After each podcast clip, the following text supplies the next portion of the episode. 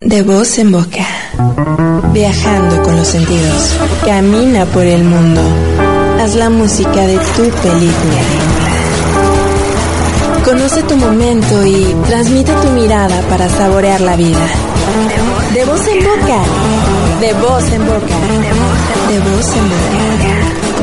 De voz en boca. En voz de Luis Juárez. Gastronomía, Viajes. música, Cine. Saborea los placeres de la vida.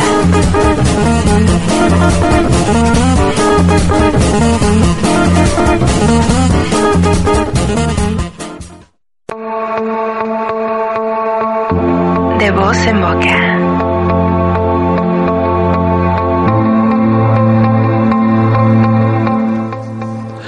Buenas noches, buenas noches. Ah. buenas noches México y no estoy en un concierto. Más que nada pues hablando de este fallecimiento de Joan Sebastián y que murió Jacobo Zabludovsky, que México no sé qué en el partido de fútbol y bueno, diferentes noticias que en esta semana pues causaron polémica en las redes sociales, en los noticieros y sobre todo en los medios de comunicación, pues nos vamos a desafanar un poco de eso y vamos a disfrutar de los placeres de la vida. Sobre todo de esas cosas que nos hacen pasar buenos momentos, como los viajes, como la gastronomía y también pues esos recorridos que hacemos a través de las miradas en el cine, escuchando buena música y también, ¿por qué no? Caminando aquí en la Ciudad de México. Soy Luis Juárez y esto es De Voz en Boca.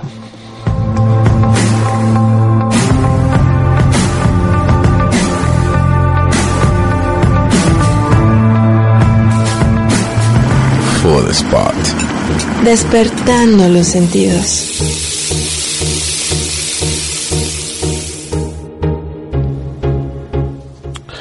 Bueno, pues ¿qué tenemos de menú para esta noche de jueves aquí en absentaradio.com? Principalmente vamos a hablar de uno de los ingredientes más importantes de la cocina, no solamente de la mexicana, sino de la gastronomía en general.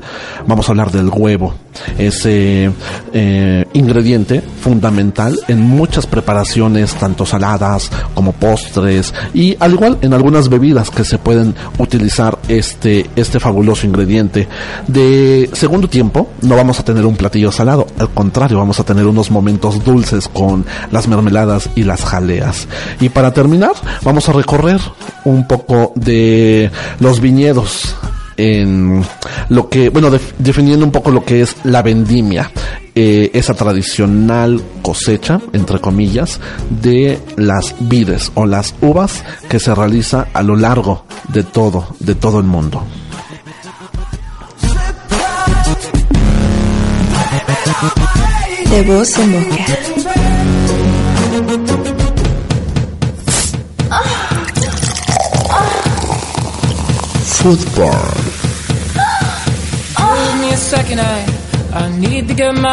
Straight. My friends are in El huevo. El huevo, la mayoría de los mexicanos, pues tenemos este ingrediente en los refrigeradores, en todas las cocinas de, de, de México. ¿Por qué? Porque es un ingrediente sencillo, es un ingrediente fácil de preparar y sobre todo es un ingrediente que tiene diferentes propiedades como... Eh, pues bueno, desde proteínas, vitaminas y suficientes minerales que nos aporta este ingrediente a nuestro metabolismo. Eh, como bien les decía al principio, cuando describí lo que es el menú de este día, pues es uno de los ingredientes más importantes de la cocina. Nada más como dato curioso, no sé si eh, ustedes han visto el gorro de un chef esos pliegues que tienen los, los gorros son en total 100, son 100 pliegues. Si conocen a un chef ahí eh, en sus familias o amigos o conocidos, pues pregúntenle que si les pueden enseñar su gorro o a qué se deben esos 100 pliegues que, que tiene el gorro del chef. Pues más que nada es porque esos 100 pliegues son las 100 formas que tiene que conocer un chef para preparar un huevo. Esa es la curiosidad de los gorros del chef. Y eso viene desde eh, épocas donde el Renacimiento, que fue parte de importante de la cocina, se dio este surgimiento del gorro y qué mejor que hacer un homenaje eh, sobre un cocinero pues de eh, los pliegues de el gorro y son 100 justo las 100 formas que debe de conocer eh, un cocinero para preparar un huevo ¿Qué contiene el huevo? Está, bueno, está conformado por el cascarón, por la burbuja de aire. Si se dan cuenta cuando cocen un huevo, al momento de que le quitan el cascarón, la parte de abajo, o la parte más eh, gruesa, se queda como encapsulada, es decir, pues esa burbuja de aire o esa válvula de aire es lo que también conforma el huevo, tanto el cascarón, la burbuja de, aire y la clara y la yema, entre otras diferentes eh, eh, partes que, que conforman este ingrediente. Lo, lo, más saludable, de hecho si alguien está a dieta, es que pues consuman la clara solamente. ¿Por qué? Porque la clara eh, contiene el alto grado de proteína. Por su parte, se ha, se ha escuchado eh, a lo largo de, de, diferentes generaciones que consumir la yema sube el colesterol porque tiene materia grasa y demás. Pero estudios recientes cuentan que no es verdad esto de que el huevo aumenta el colesterol.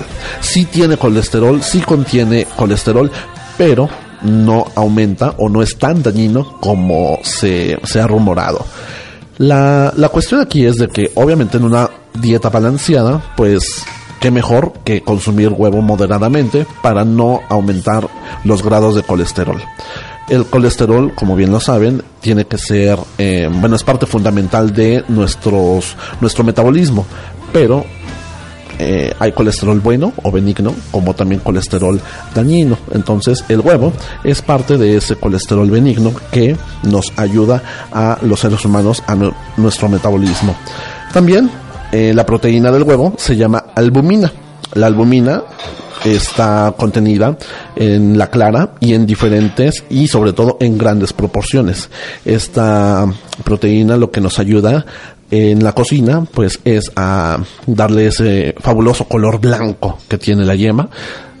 Eh, crudo, sabemos que lo tiene claro y demás, pero eh, la, al momento de la cocción, pues esa clara se vuelve blanquista, un color hermoso.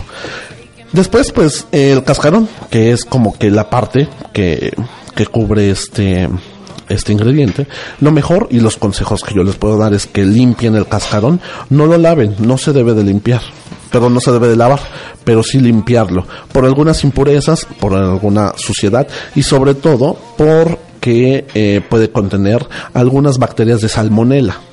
Esta bacteria que se podría decir causa la salmonelosis, que pues, como bien sabemos son infecciones en vías eh, urinarias y también en estomacales que pues nos perjudican a la salud.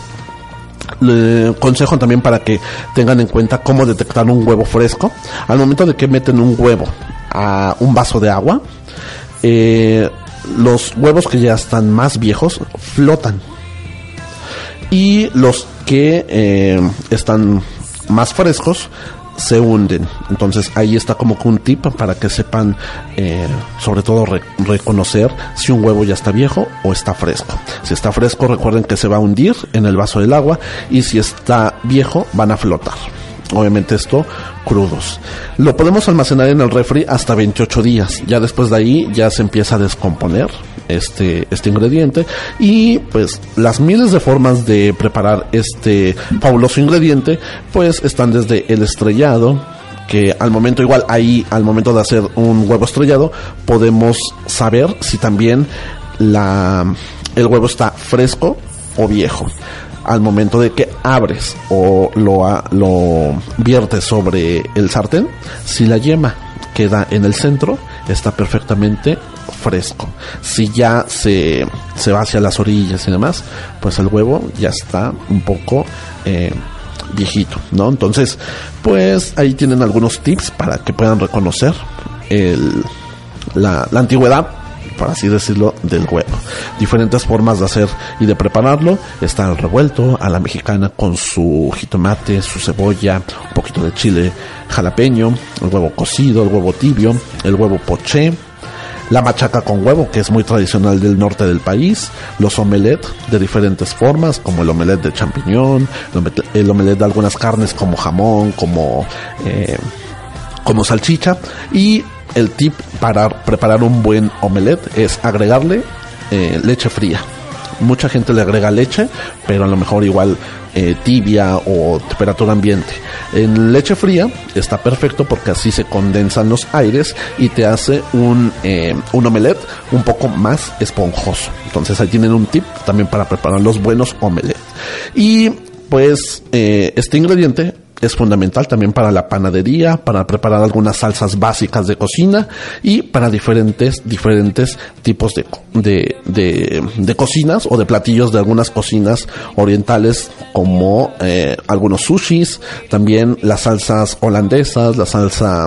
Eh, la, la bechamel, que es también hecha a base de, de, este ingrediente. Algunas, eh, la tradicional, recordemos que es con mantequilla, con harina y con leche. Pero hay muchos, muchas cocinas que también le agregan un poco de huevo para darle una mejor consistencia.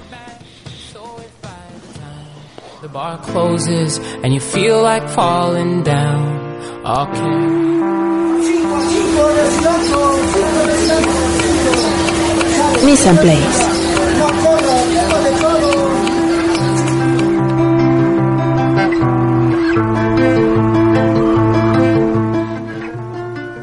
Vamos a tener nuestro momento dulce aquí en De Voz en Boca, hablando de las mermeladas y de las jaleas. Principalmente quiero hacer una pequeña diferencia entre estos dos tipos de preparaciones. La mermelada es más espesa y contiene algunos trozos de fruta de lo que está hecho. La jalea está un poco más gelatinosa, más líquida y no contiene frutos, es solamente líquido. Entonces, esa es como la diferencia de que si se encuentran una jalea o una mermelada. Si van al súper, saber distinguir y reconocer la diferencia entre estos dos elementos. ¿Qué es una mermelada? Pues es una conserva que está hecha a base de frutos, preparada con azúcar, es muy dulce y también con algunas eh, gotas de zumo de limón. Y también, pues bueno, la variedad de esto, de estas mermeladas es pues eh, extensa tenemos la más conocida que es la mermelada de fresa, es por excelencia la que podemos encontrar y sobre todo disfrutar en las casas de los mexicanos. ¿Por qué? Porque la fresa es un ingrediente, una fruta que gusta mucho a, a todos los habitantes de la Ciudad de México y del país. Después de ahí podemos tener y hablar de diferentes sabores de diferentes frutas como son la piña, el durazno y combinaciones que, bueno, van desde lo gourmet hasta lo tradicional. Podemos encontrar mermeladas de higo, mermeladas también de granada, de mango. Todo depende también de las frutas de temporada que se encuentren a lo largo del año. Eh, las mermeladas gourmet que están creciendo últimamente en el mercado, podemos encontrar desde las de fresa con vino tinto, de naranja con mezcal, de pepino con eh, limón y tequila y diferentes variedades. Si han ido a las a los festivales o a los bazares que les hemos dicho aquí en De Voz en Boca, donde pueden encontrar diferentes eh, preparaciones y diferentes tipos de mermeladas en estos bazares, se podrán dar cuenta que la combinación de ingredientes es extensa. Y todo depende también del gusto y del paladar que tengan ustedes. No es lo mismo probar una mermelada de fresa con vino tinto a probar una de pepino, por ejemplo el pepino lo tenemos nosotros los mexicanos como eh, identificado como un eh, como parte de una ensalada, como parte de agua también, pero ya probarla como como mermelada, pues suena un poco raro pero créanme que es muy, muy deliciosa y sobre todo refrescante. No es tan dulce porque resalta mucho el sabor del pepino, que es un poco sutil. Después, eh, la, para preparar un poco de, mermelada, ¿qué necesitamos? Les voy a dar como que la receta rápido de la mermelada de fresa, digamos, ¿no? Necesitamos fresa, lavada, desinfectada, partida en, en diferentes cubos, tanto cubos pequeños y cubos grandes para que los cubos grandes al momento de reducirse se queden en la preparación y los cubos pequeños se, se deshagan junto con el agua y el azúcar y sobre todo le dé esa, ese sabor característico, rico y delicioso, dulce. Eh, vamos a necesitar las fresas, vamos a necesitar agua, un poco de ralladura y jugo de limón y lo más importante, azúcar. Lo pueden preparar con esta sustitución, sustituto perdón, de, de azúcar, como el Splenda, como el Stevia y demás, pero no es muy recomendable porque la consistencia cambia mucho. Entonces, qué mejor que lo preparen con azúcar, lo pueden realizar con azúcar morena o con azúcar blanca, pero eh, tiene que ser azúcar. Entonces, eh, ya teniendo, teniendo estos ingredientes, lo único que hay que hacer es poner en una cacerola el agua, la fresa y el azúcar. Al momento de que se empieza a espesar, agregamos las gotas de limón y un poco de ralladura y así lo empezamos a, eh, a mover o a revolver para que no se nos pegue a fuego bajo durante más o menos unos 40 minutos para que agarre la consistencia y esa textura que nosotros necesitamos. Basta con agarrar la cuchara, agarrar un poquito y dejarla caer y saber que la consistencia está perfecta. Por último, quiero decirles que la, la gracia de esta de las mermeladas es la pectina. ¿Qué es la pectina?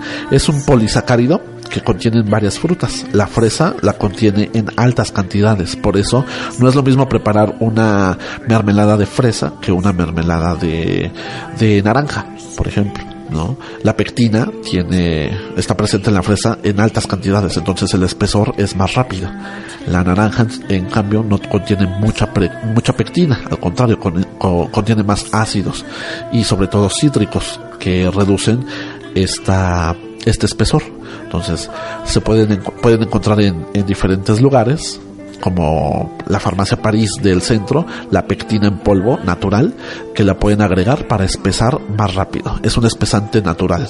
Muchos conocemos la maicena, pero también encontramos que la pectina es muy importante para espesar las mermeladas.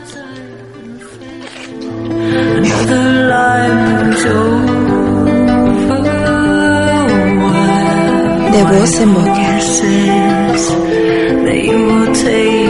Ooh, Lord, trouble so hard. Ooh, Lord, trouble so hard. Don't nobody know my trouble but God. Enorama. Don't nobody know my trouble but God. Ooh, Lord, trouble so hard. Ooh, Lord. Pues un saludo también para Daniela Torrijos, que es una fanática del vino, y precisamente vamos a hablar de una parte fundamental de la elaboración del vino aquí en Enorama, la vendimia. Muchas veces cuando vamos a algún festival gastronómico o leemos algún artículo de, la- de- de una revista refiriéndose al vino o al cultivo del vino, podemos encontrar esta palabra, la vendimia. ¿Qué es la vendimia?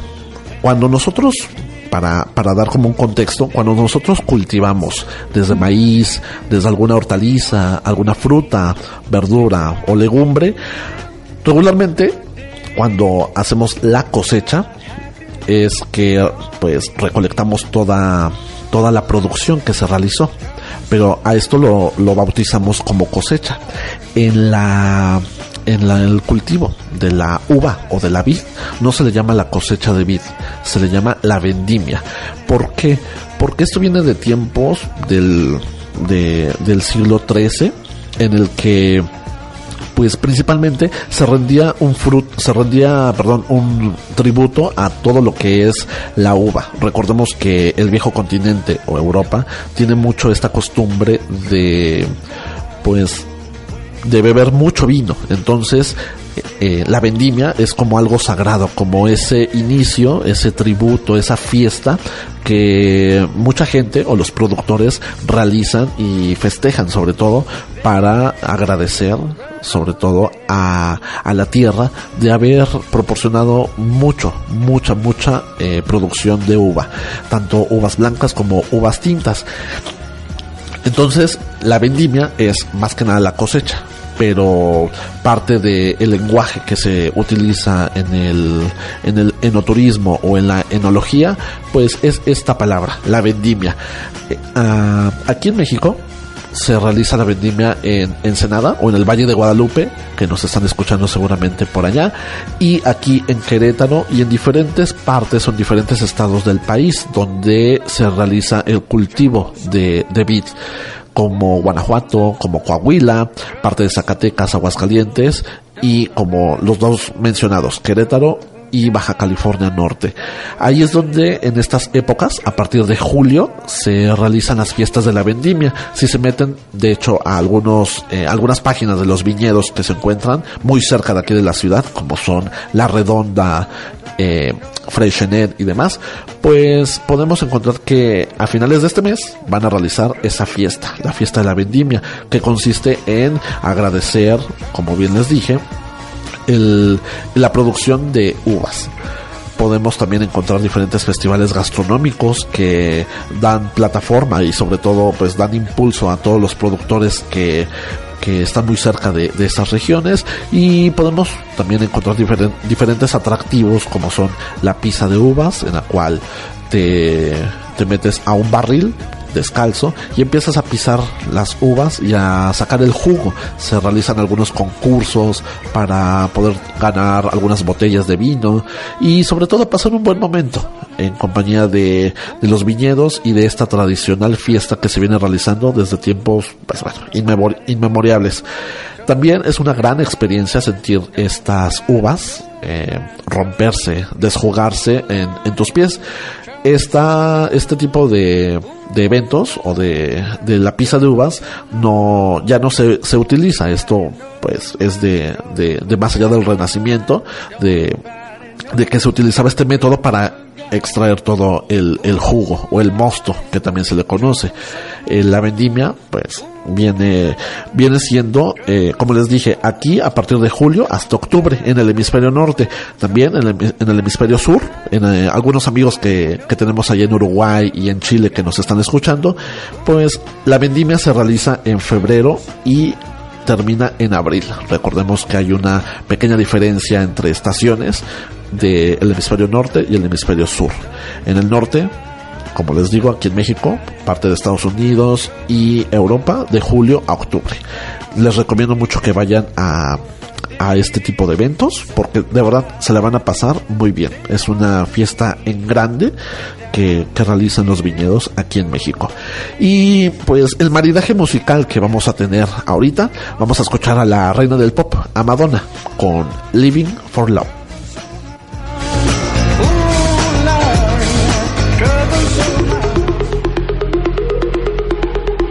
De voz en boca.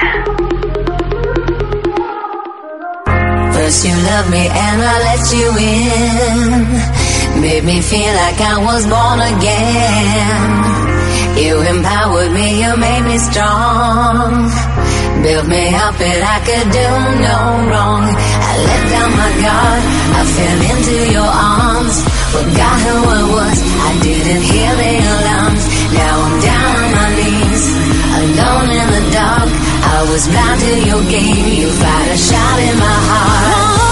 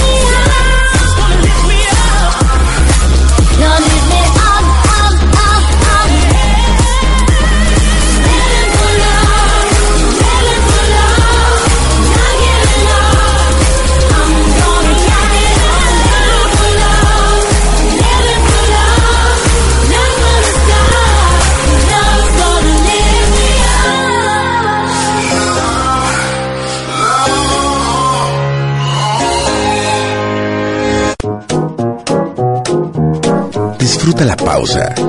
Regresamos.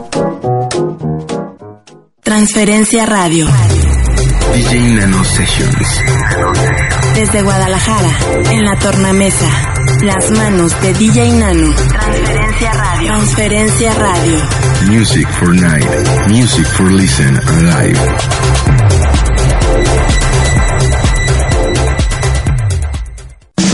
Mantente enterado de lo que los astros planean para ti. Todo lo que sucede en el mundo del espectáculo. Y temas muy interesantes. Acompaña a Tere Jiménez todos los miércoles de 5 a 6 de la tarde en Alter Pop. Aquí en Nacho Radio.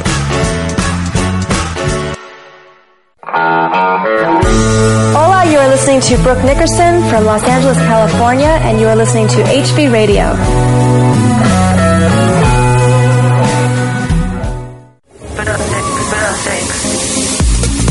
Cada dos semanas en lunes, a través de tus oídos, en punto de las 9 de la noche, en pro de la sexualidad, Prosex Radio.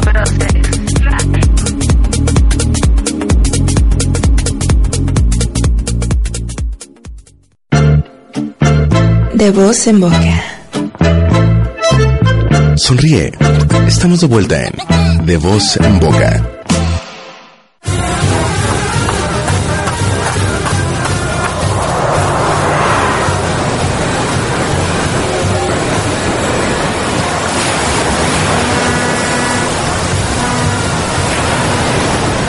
Jetlag. Viajando en radio.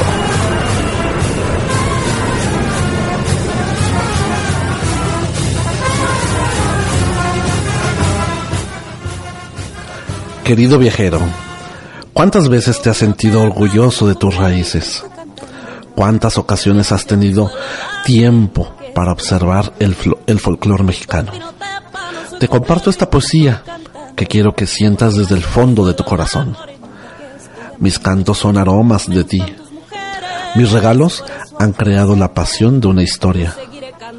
Mis ofrendas son el pueblo. Mis tierras el mensaje. Y mi gente es la tradición. Venir conmigo es bailar, cantar, reír y sobre todo ser testigo de una fiesta cultural llena de regalos que tienen más allá que un valor. Son costumbres que nos dejaron los zapotecas, hombres generosos con valentía y oración. Mis lunes de cerro son la grandeza y la emoción. No dejes de visitarme este lunes y el que sigue en este fabuloso escenario que es la vida. Atentamente, la Guelaguetza montana de costa chica, con tus verdes palmeras eres playera y eres bonita. Me gustan tus mujeres, por eso aunque no sepan, yo seguiré cantando viva la costa con Pinotepa.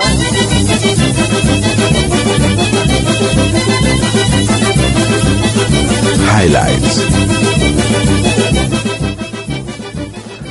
Como buen oaxaqueño, es un orgullo presentarles la Guelaguetza y sobre todo que este lunes que viene y el que sigue son eh, pues las, las ediciones que se realizan la Guelaguetza en la capital oaxaqueña.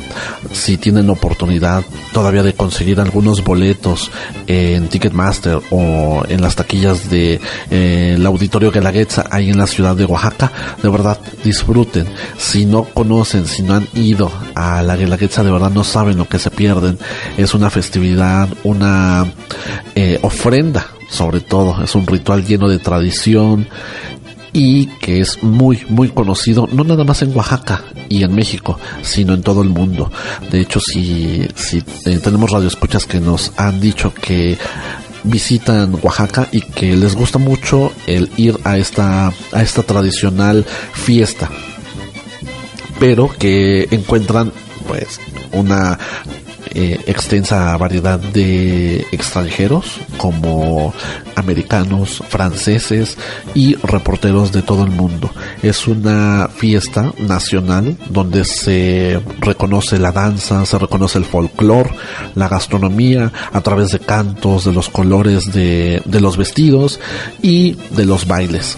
De fondo tenemos eh, la canción de Flor de Piña, que es una de las de las danzas más, más impresionantes que yo he visto y que se, se pueden apreciar en, en la Guelaguetza. La, la está conformado sobre todo por las ocho regiones de, de Oaxaca. Eh, estas ocho regiones mandan a sus participantes, a sus danzantes, a, a, la ciudad para poder proyectar a través de emociones, de cantos, de fiesta, de rimas y de coplas esta fabulosa ofrenda. De hecho, Guelaguetza significa ofrenda, regalo. Eh, es la festividad, como les decía, más importante de Oaxaca y estas ocho regiones que son los valles centrales, la Sierra Juárez, la Cañada, Tuxtepec, la Mixteca, la Costa, la Sierra Sur y el Istmo de Tehuantepec. Recordemos que hace un par de programas cuando tuvimos la especialidad de la casa con el chef César Aguirre, estuvimos platicando del Istmo de Tehuantepec. Entonces, la, la canción más tradicional de esta región es la Sandunga, que la podemos apreciar con todos estos eh, vestidos llenos de hilos dorados y colores negros de las teguanas que pues se, se, se, aproximan a esta a este escenario para deslumbrarte con esos fabulosos vaivenes de sus vestidos y de sus pasos a través de eh, de la danza. También podemos obtener una grata grata grata imagen de, de diferentes eh, oaxaqueños como son la de Tuxtepec, la sorprendente danza Flor de Piña, que es como les mencioné la canción que está de fondo, donde más de 20 personas, eh, eh, 20 mujeres se, se unen, se se coordinan para poder ofrecerte una increíble, increíble danza con una piña en su hombro y con estos vestidos llenos de listones y de colores vivos se, se, se, se ponen a bailar a lo largo de este, de este escenario.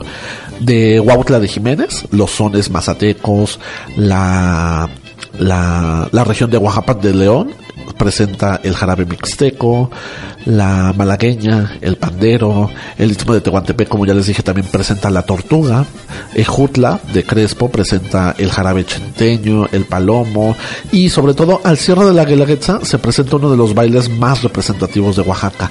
Si ustedes googlean o buscan eh, la Guelaguetza, claramente vamos a encontrar o a identificar eh, a los bailarines con unos penachos llenos de colores, de, de, imágenes religiosas y en algunas ocasiones de espejos, unos penachos grandísimos que se le conoce como eh, la danza de la pluma. Es una danza muy tradicional del estado y sobre todo de la región de Sachila.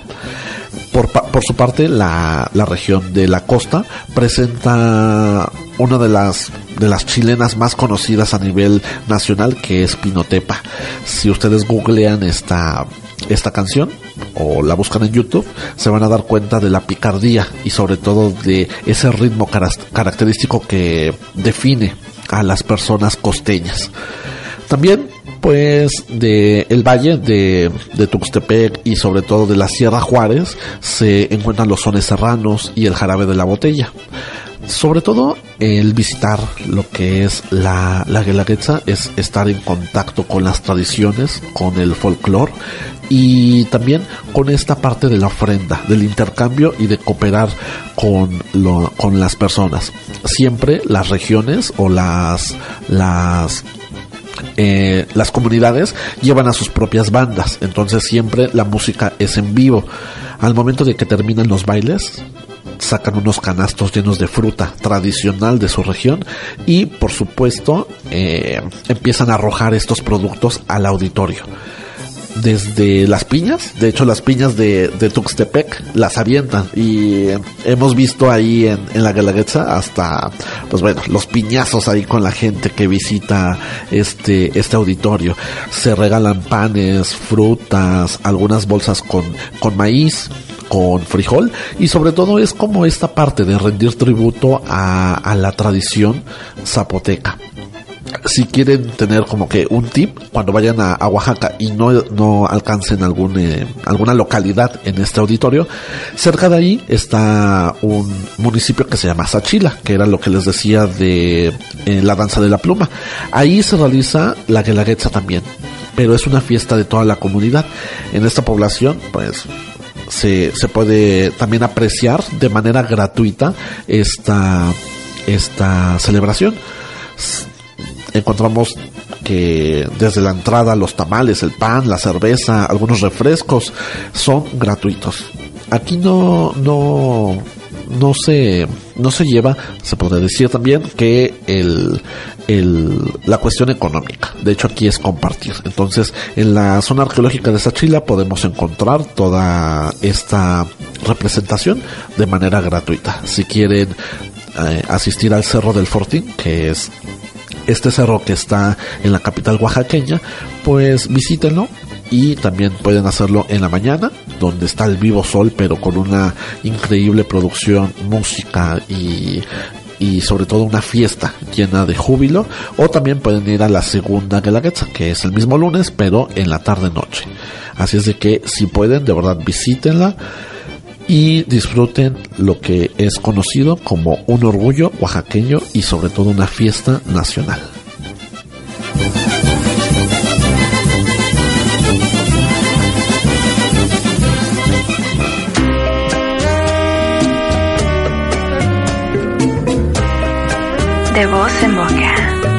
Un cielo de sabores.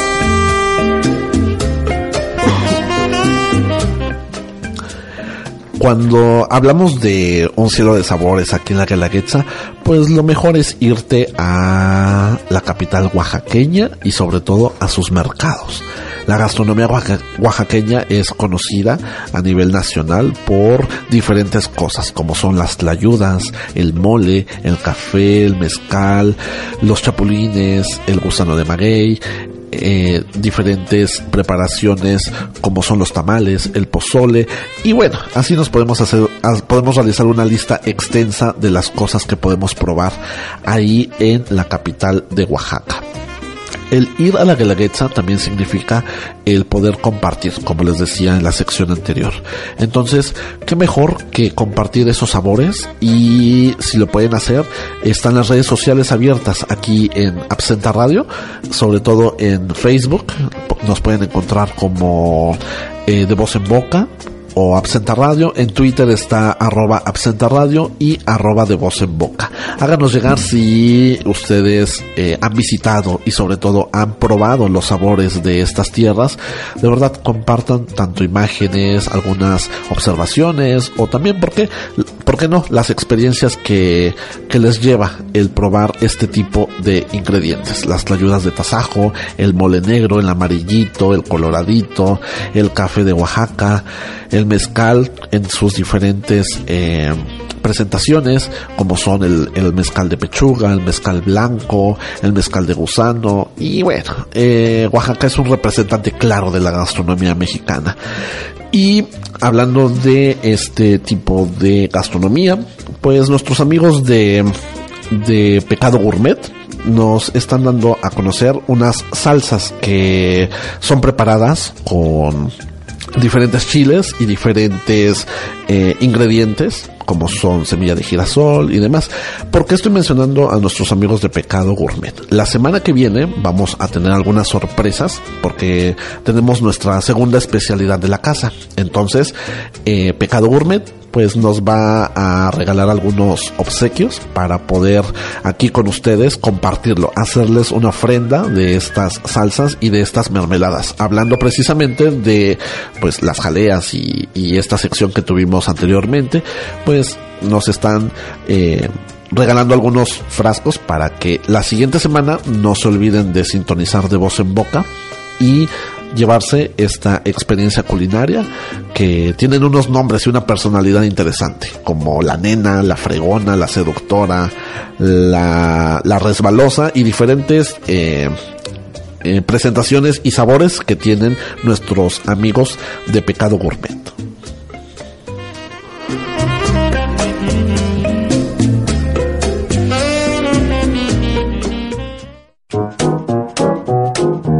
Disfruta la pausa. Regresamos.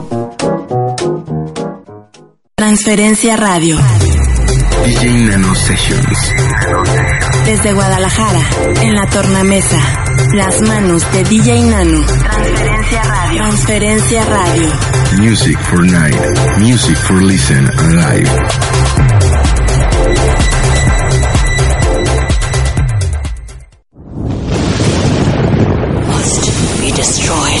Anima. Asia, en 8 cuadros por segundo. Japamotion. Animation. Cine sin actores. Perversiones ocultas. Arte. En movimiento. Anima. Únete al culto del anime. Todos los miércoles a las 6 de la tarde por HV Radio con Fabiola Rendón. Find this recording. The Ishimura and the artifact must be destroyed. ¿Qué tal? Soy Francisco Hassan. ¿Qué tal? Soy Francisco Hassan y te invito a que te conectes conmigo y la hora de Hassan todos los miércoles en punto de las 7 de la noche. Tendremos noticias, notas curiosas, inventos, un tema superficial para crear polémica, de todo un poco y de mucho nada. Ya lo sabes, la hora de Hassan, un programa de revista como el planeta.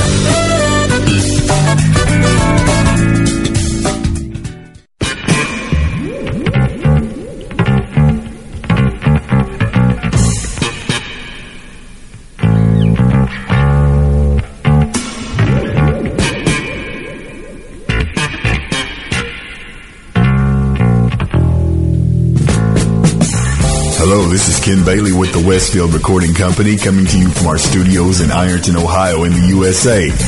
No, baby, I'm not doing my very white thing for you. I just, uh, I've got a cold. Kind of look the other way if you would. Hey, before we get started, we got excellent news. We got three new radio stations that have signed on with the Westfield Alliance Indie Show. XP Radio in the United Kingdom.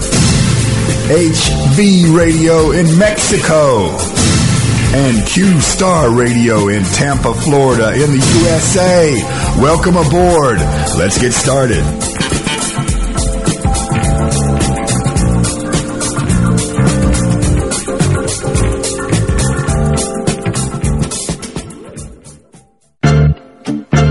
De voz en boca.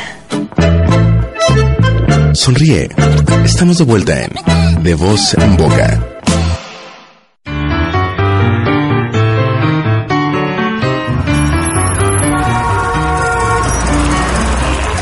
Urbanósfera, la ciudad, a tus pies.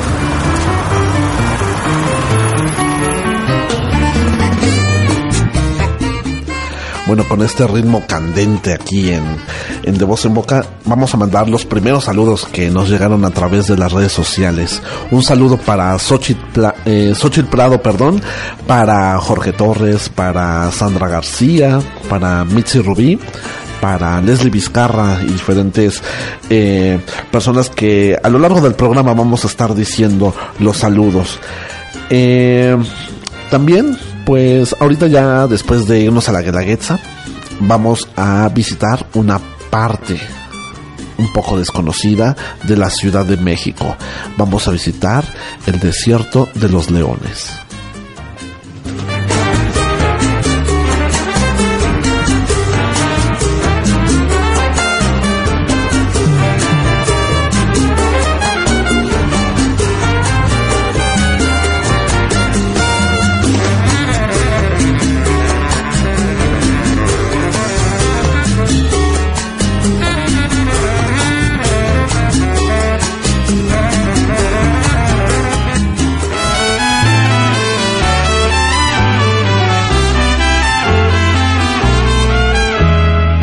De asfalto.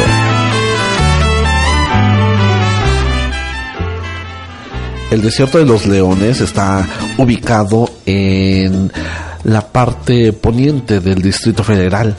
Muchas personas han escuchado este destino o esta parte de, del DF como una, un lugar un poco desolado, un lugar misterioso y sobre todo un lugar lejano, que si bien está eh, bien dicho que sí está muy lejos y sobre todo un poco complicado de llegar por las curvas y porque está un poco solitario, de verdad vale la pena mucho el que visiten este este lugar llamado el Desierto de los Leones. Es un parque nacional, sobre todo lleno de naturaleza, hay algunos ríos, pequeñas cascadas y conforme vas llegando a este lugar encuentras una panorámica de la ciudad impresionante, llena de... eh, de lugares verdes o de follaje verde de los árboles, ese olor característico de los pinos, de algunos encinos y de esa naturaleza seca que se encuentra en esta parte de la ciudad, cerca de la Jusco, entre la, la ciudad de Toluca y límites del Distrito Federal. Entonces podemos encontrar mucha, mucha naturaleza a través de este eh, fabuloso sitio llamado el Desierto de los Leones. ¿Por qué se llama el Desierto de los Leones? Eh, eh, hay diferentes teorías, como que anteriormente, cuando en 1606 aproximadamente se creó eh, este este convento, porque hay un convento en esta parte de la ciudad, se creó en el siglo, a principios del siglo XVII. Había una familia que vivía precisamente en esta, en cerca de esta región. Se apellida, apellidaba, perdón, León. Eran los León. Entonces, como era un lugar muy aislado y muy lejano, lleno de misioneros, de frailes y de gente muy cristiana por la, la parte de, los primeros eh, colonizadores de, de, de, de la ciudad, pues no era muy conocido el, el poder llegar allá. Entonces, lo que se mencionaba de, en esta parte de la ciudad, en la parte céntrica, era que era un lugar desértico y donde vivían los leones. Entonces, a, pa a, partir de ahí se llegó a construir esta pequeña leyenda donde era el desierto de los leones. Precisamente porque ahí vivían estas personas españolas, estos descendientes españoles, y era un lugar muy lejano. Eh, ¿Qué podemos encontrar aquí en el desierto de los leones? Principalmente el convento. El convento también tiene una, un nombre muy larguísimo, característico de, de los carmelitas, que, que, eran los, los principales eh, habitantes de este, de este recinto, que se llamaba Santo Desierto de Nuestra Señora del Carmen de los Montes de Santa Fe. Este es el extenso nombre de, este peculiar destino de la Ciudad de México. De hecho, Santa Fe, que está muy cerca de, este lugar, pues retoma el nombre de este convento. Eh, desde 1606, como bien les, mencioné, se, se, frecuenta este lugar porque es uno de los rincones más, más misteriosos que, se puede encontrar en el poniente de la ciudad. Otro de los atractivos que, con los que cuenta este, este destino es la capilla de los secretos. Esta capilla son oratorios y sobre todo eh, se, se, puede encontrar un fascinante mundo subterráneo, un lugar conocido como el sótano, está lleno de oscuridad, que de hecho tú puedes entrar actualmente, si lo visitas, eh, recorre el sótano, es un lugar oscuro que recorres a través de eh, olores a tierra mojada, hay pequeñas ventanas por donde la luz entra y puedes ver el exterior, entonces de verdad eh, camina por todo el convento, puedes también eh, perderte a través de sus patios, del claustro, sentir la naturaleza que se encuentra en el atrio, con unos caminos llenos de rocas y de árboles altísimos, recorrer también los pasillos que se encuentran ahí en el convento o en el ex convento, las puertas de madera antigua, puedes ver eh, diferentes pinturas del siglo XVII, puedes ver óleos y algunos frescos que están en las paredes.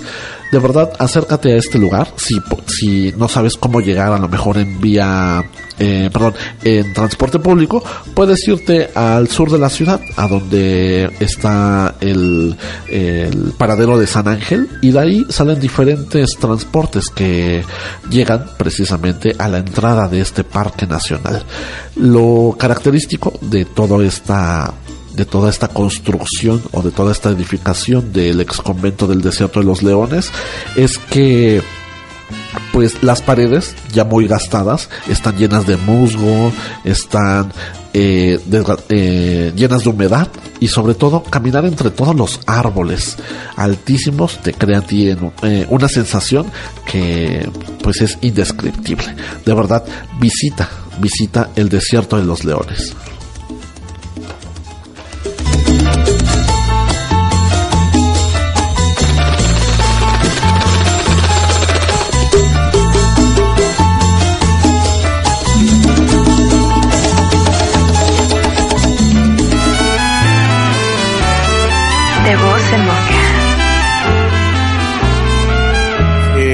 Estamos bueno en De Voz eh, en Boca. Les voy a hablar un poco de lo que es la chocolatería Quebo. En esta ocasión, eh, pues vienen a hacernos este, esta entrevista, esta pequeña reseña para que nos conozcan, para que vengan y prueben lo que es este chocolate artesanal. Este, en primero, bueno, Quebo, el concepto eh, fue creado por el chef José Ramón Castillo. es una chocolatería mexicana evolutiva. evolutiva se refiere porque nuestro producto no lleva ningún tipo de grasa, lácteo, nata o algún, pues, en este caso, este aditamento adicional. Solamente usamos lo que es pasta de cacao, manteca de cacao y agua, ¿no? digamos que es un chocolate totalmente orgánico y artesanal. Eh, el, nombre que vos se origina porque el chef, bueno, es, mexicano, pero él tuvo estudios en España. Entonces, por agradecimiento a este conocimiento que él adquiere, pues eh, pone a la tienda Quebo, que significa, eh, en catalán significa que bueno. Este, Aparte de lo que son eh, los chocolates, que es digamos que la especialidad de la casa, tenemos bebidas eh, prehispánicas, bebidas a base de cacao, no chocolates, bebidas a base de cacao con algunos otros ingredientes como canela, pimienta, este maíz, azúcar. Eh, recomendaciones que se tomen con agua fría, porque es como se tomaban antes. aquí en tiendas se sirven en una jarra de peltre y en una jícara para que ustedes puedan degustarla. en la parte de la chocolatería tenemos los bombones que es un castillo de chocolate con un relleno suave, no es un malvavisco, es un bombón, en chocolatería se llama bombón a, todo casquillo o algo que no tiene, un chocolate no tiene, que está hueco y se le pone un relleno. Eh, tenemos sabores muy mexicanos, sabores exóticos, tenemos el famoso pan de muerto, chicle muerta de plátano, tamarindo con chapulín, naranja con sal de gusano y pues digo, es una delicia, es, es, es, un, es una experiencia, ¿no? Eh, hay muchas chocolaterías en el país, pero creo que esta innovación, esto de evolutivo, eh, pues es, es muy, muy padre a la cocina, más que nada al chocolate. Este, hay combinaciones que uno no puede imaginar, ¿no? Ponerle al chocolate algo ácido, algo picante, algo salado, ¿no? Entonces, sí, eh, les invito cordialmente que puedan visitarnos. Eh, estamos ubicados, en esta tienda del centro histórico, estamos en Isabel la Católica, número 30, dentro del Hotel Downtown, en los locales 15 y 16. También tenemos, podemos, eh, nos pueden visitar en, Polanco, ahí en la calle de Julio Verne, en el famoso Mercado Roma. Y eh, pues ahorita la última y reciente fue en Villa San Jacinto, ahí por San Ángel. Y próximamente esperemos que ya el chef esté dando anuncios por Facebook, es donde ustedes pueden eh, localizar toda información, todo, si nos visitan las tiendas, si va a sacar nuevos productos, este, ahí lo pueden checar en Facebook. Eh, ahorita está por abrir en unos 20 días la nueva tienda en Coyoacán, entonces estén al pendiente de eso para que puedan visitarla. Y pues sí, pueden ver a- al chef sobre Twitter, sobre Facebook, sobre Instagram. Así José Ramón Castillo, así lo encuentran fácilmente, José Ramón Castillo, este que entonces eh, pues se les invita, ¿no? Que vengan y pues eh, fomenten esto de, de consumir lo mexicano hecho por mexicanos y obviamente pues orgullosos, ¿no? De poder este motivar ahora en este punto pues la venta y, y- y la bebida en cacao, ¿no? O sea, es muy padre el café, es muy padre el té, pero pues también el chocolate, también el cacao tiene un punto muy grande en México. Dale, gracias chicos.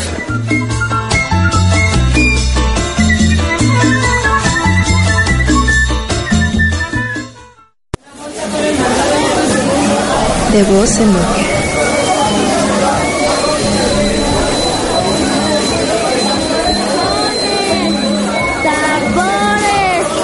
refrigeradores.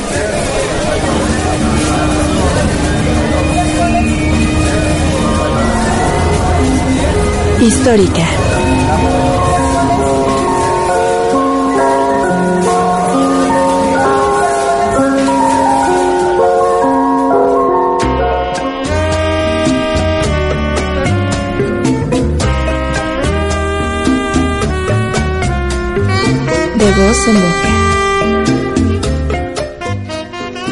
Lo que acabamos de escuchar es una pequeña entrevista al gerente de Quebo, llamado Humberto, que seguramente nos está escuchando. Un saludo para todas las personas que trabajan en Quebo.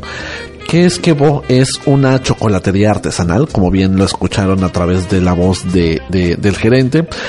Eh, está ubicada ahí en el centro histórico. De hecho, si se meten en la página de Facebook de De Voz en Boca, hay un video que realizamos hoy por la tarde, justo en esta entrevista, donde eh, hablamos de Downtown México. Es un espacio gastronómico, artesanal y sobre todo eh, de entretenimiento en el cual podemos encontrar diferentes comercios, diferentes marcas que de verdad te pueden hacer pasar diferentes momentos de agrado, de entretenimiento y probar diversos sabores. Métanse a la página de Facebook y conozcan más de Downtown México, que está ahí en Isabela Católica, casi esquina Madero.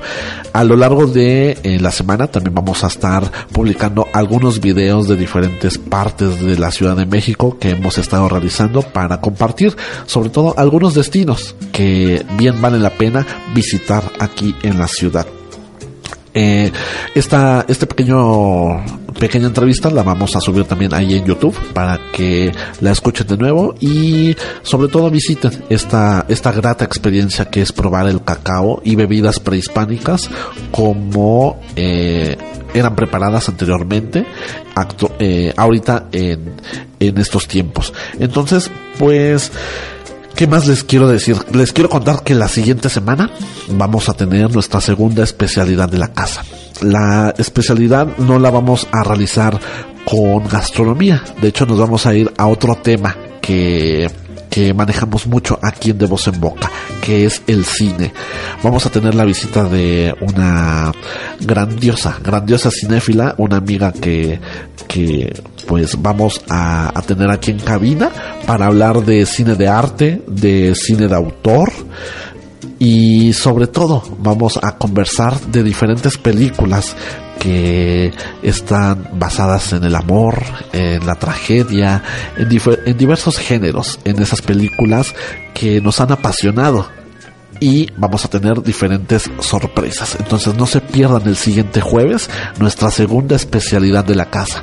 Vamos a tener una grandiosa invitada y vamos a hablar de cine. A continuación vamos a escuchar una canción que se llama We Are the People de Empower the Sun.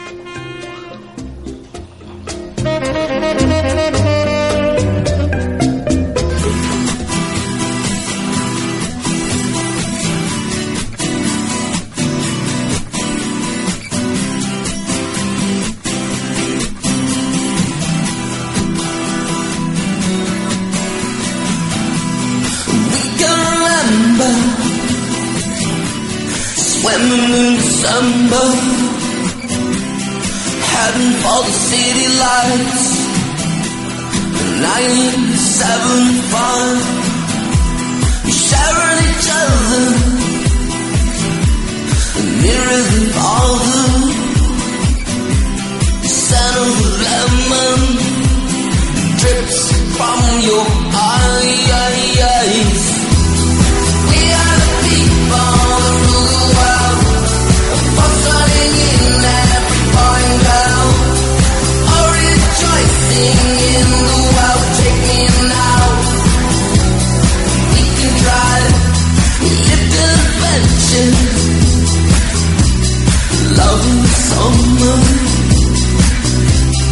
Follow the sun till night.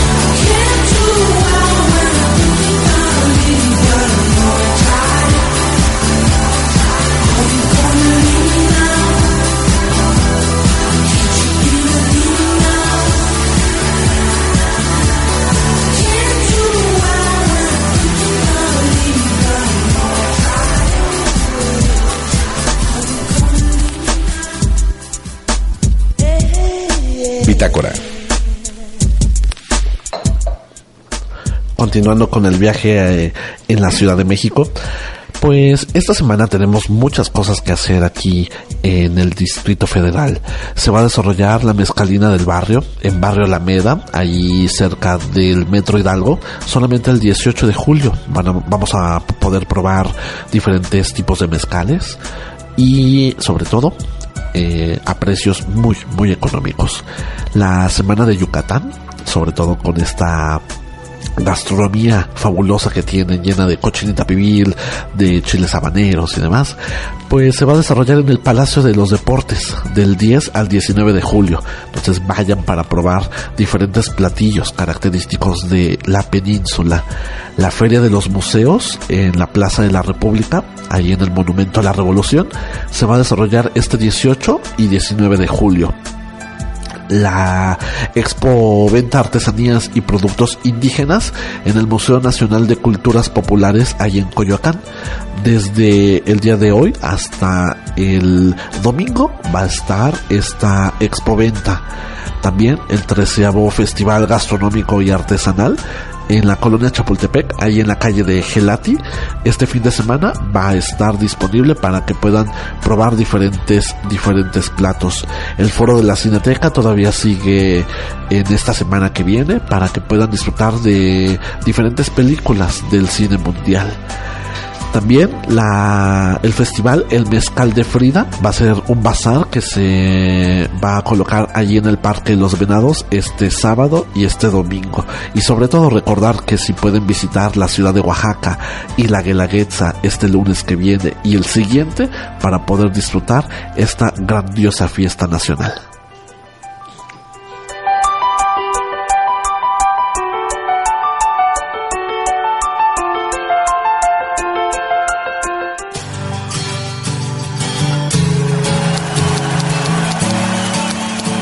Región 4.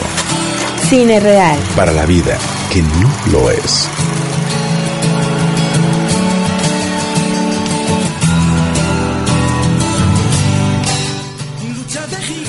creo que no habíamos podido mencionar alguna película mexicana aquí en, en De Voz en Boca y qué mejor que eh, en región 4 hablar de una película del año 2000 llamada Amores Perros. Yo creo que la mayoría de nosotros hemos visto esta película y si fueron a en aquellos años a verla al cine, creo que fue una experiencia fabulosa el poder ver una historia o un conjunto más bien de historias que se entrelazan a través de diferentes perros, por eso ahí el nombre.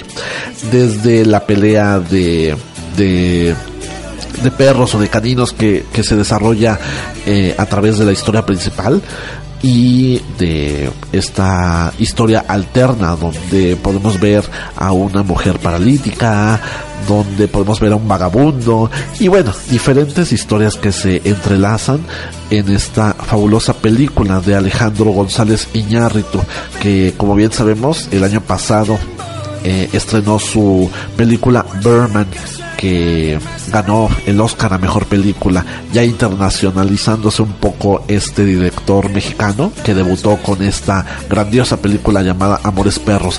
¿Qué más tiene esta, esta cinta? Pues una buena música, un soundtrack increíble. De hecho, de fondo tenemos Lucha de Gigantes de, de Nacha Pop, que forma parte de este de esta banda sonora que dio nombre a Amores Perros. Ha ganado muchos muchos eh, festivales, muchos premios, reconocimientos a lo largo de la crítica en el Festival de Cannes, en los Oscars estuvo nominada como mejor película extranjera y ha sido representante del cine mexicano contemporáneo. Sobre todo cautivó por la narrativa que se maneja en en la película, como bien les dije al principio, enlazando o entrelazando estas historias que se han repetido en diferentes películas de Alejandro, como son eh, Babel y 21 gramos.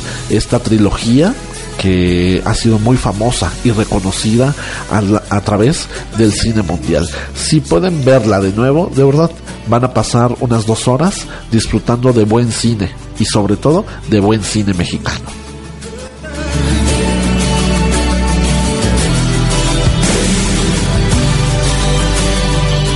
De voz en boca.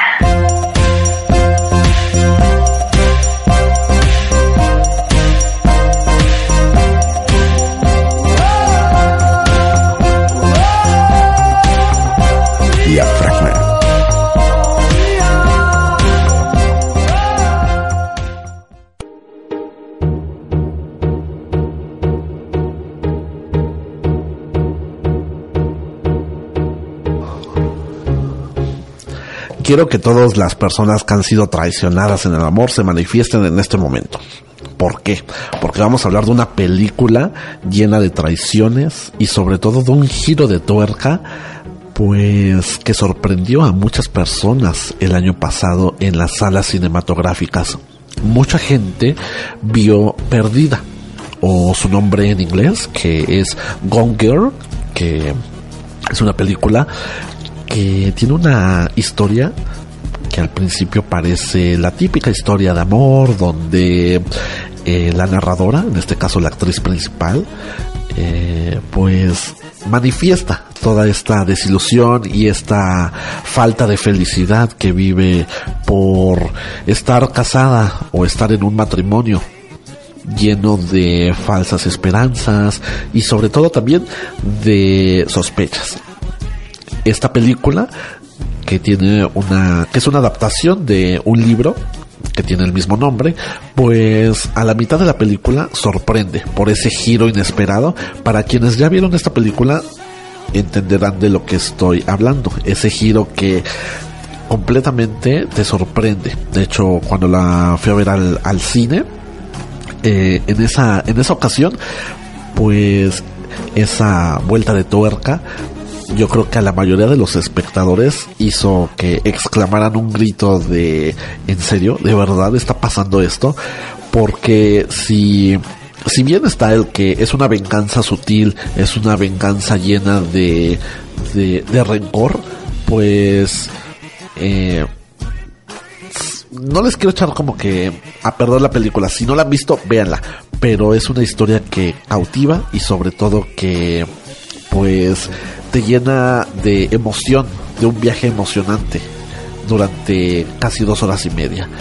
Véanla, es una película del año pasado, es muy reciente, si la pueden volver a rentar o ver en algunos eh, algunas salas de exhibición que pueden retomar esta esta película, háganla, háganlo, perdón, vean Gone Girl de eh, con Ben Affleck y con Rosamund Pike, llamada aquí en México, Perdida.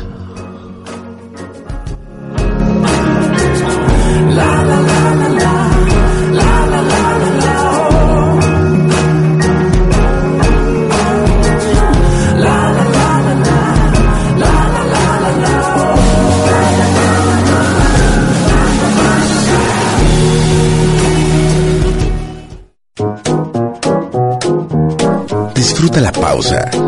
Regresamos.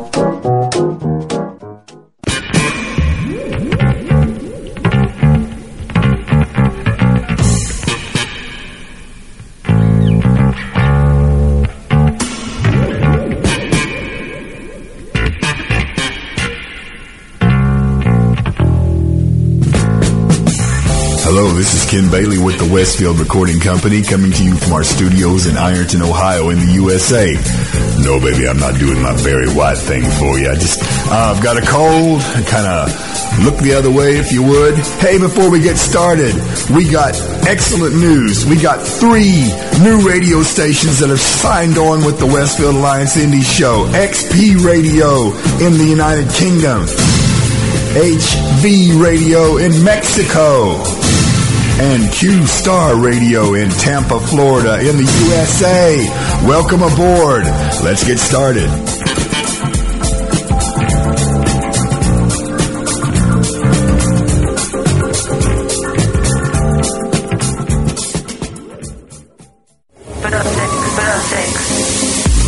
Cada dos semanas el lunes, a través de tus oídos, en punto de las 9 de la noche, en pro de la sexualidad, Prosex Radio.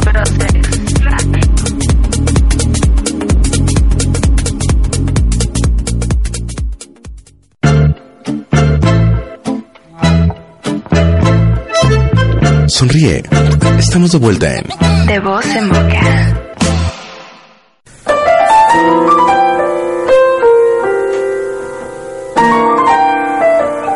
Blue Knot. El ritmo del día.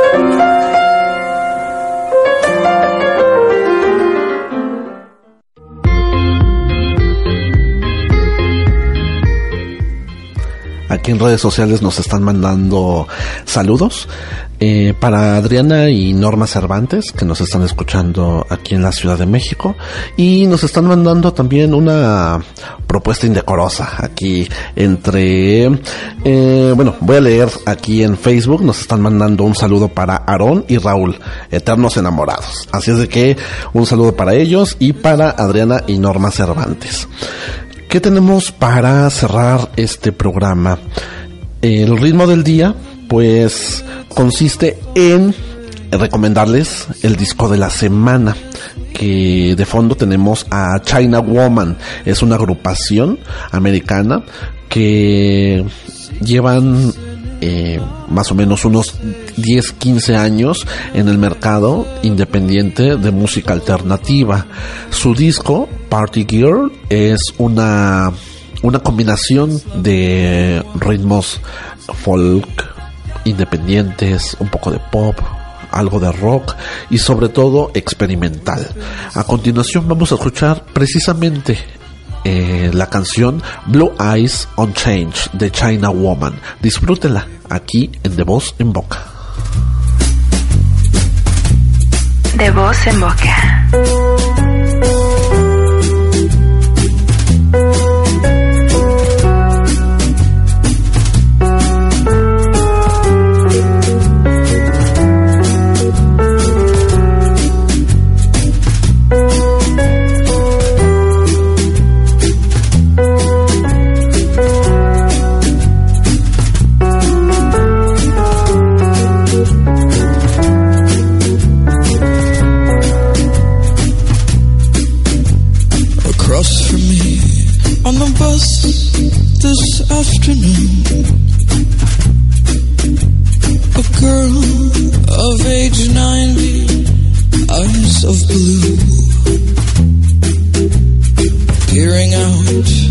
From a body changed too soon.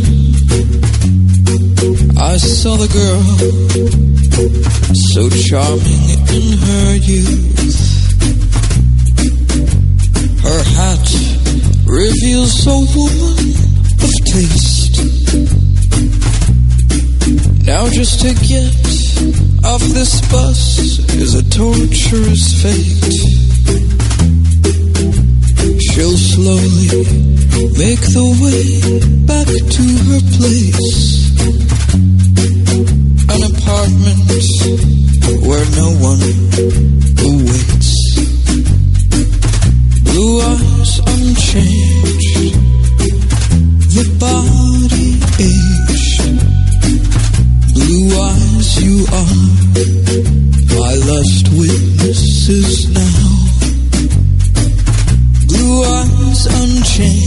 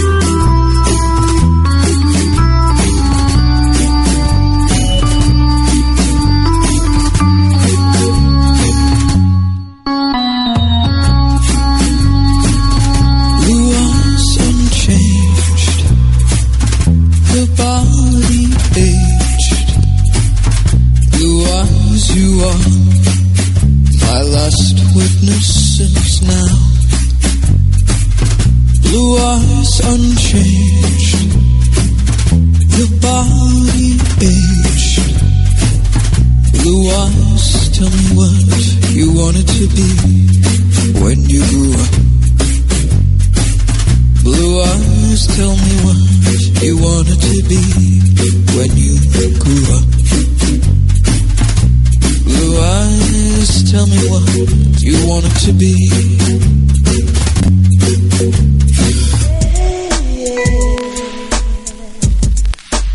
Quad. Punto final.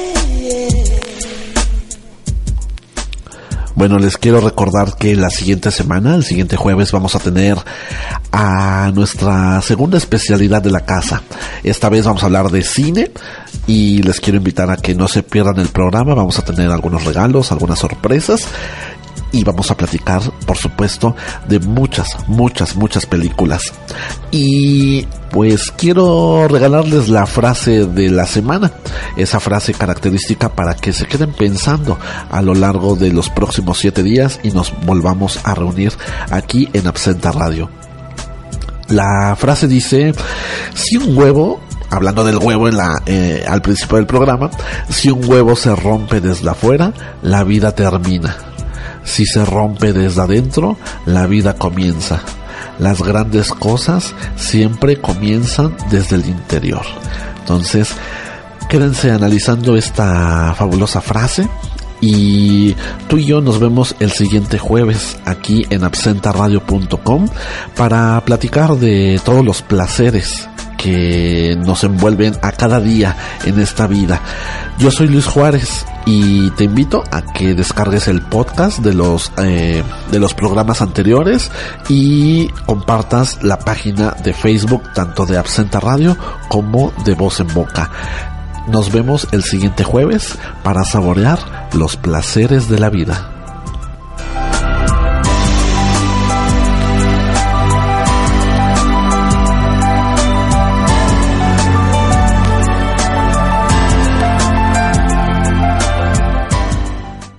De voz en boca. ¿Te gustó el menú de hoy? No te pierdas el siguiente jueves nuevas experiencias aquí en De Voz en Boca. De Voz en Boca.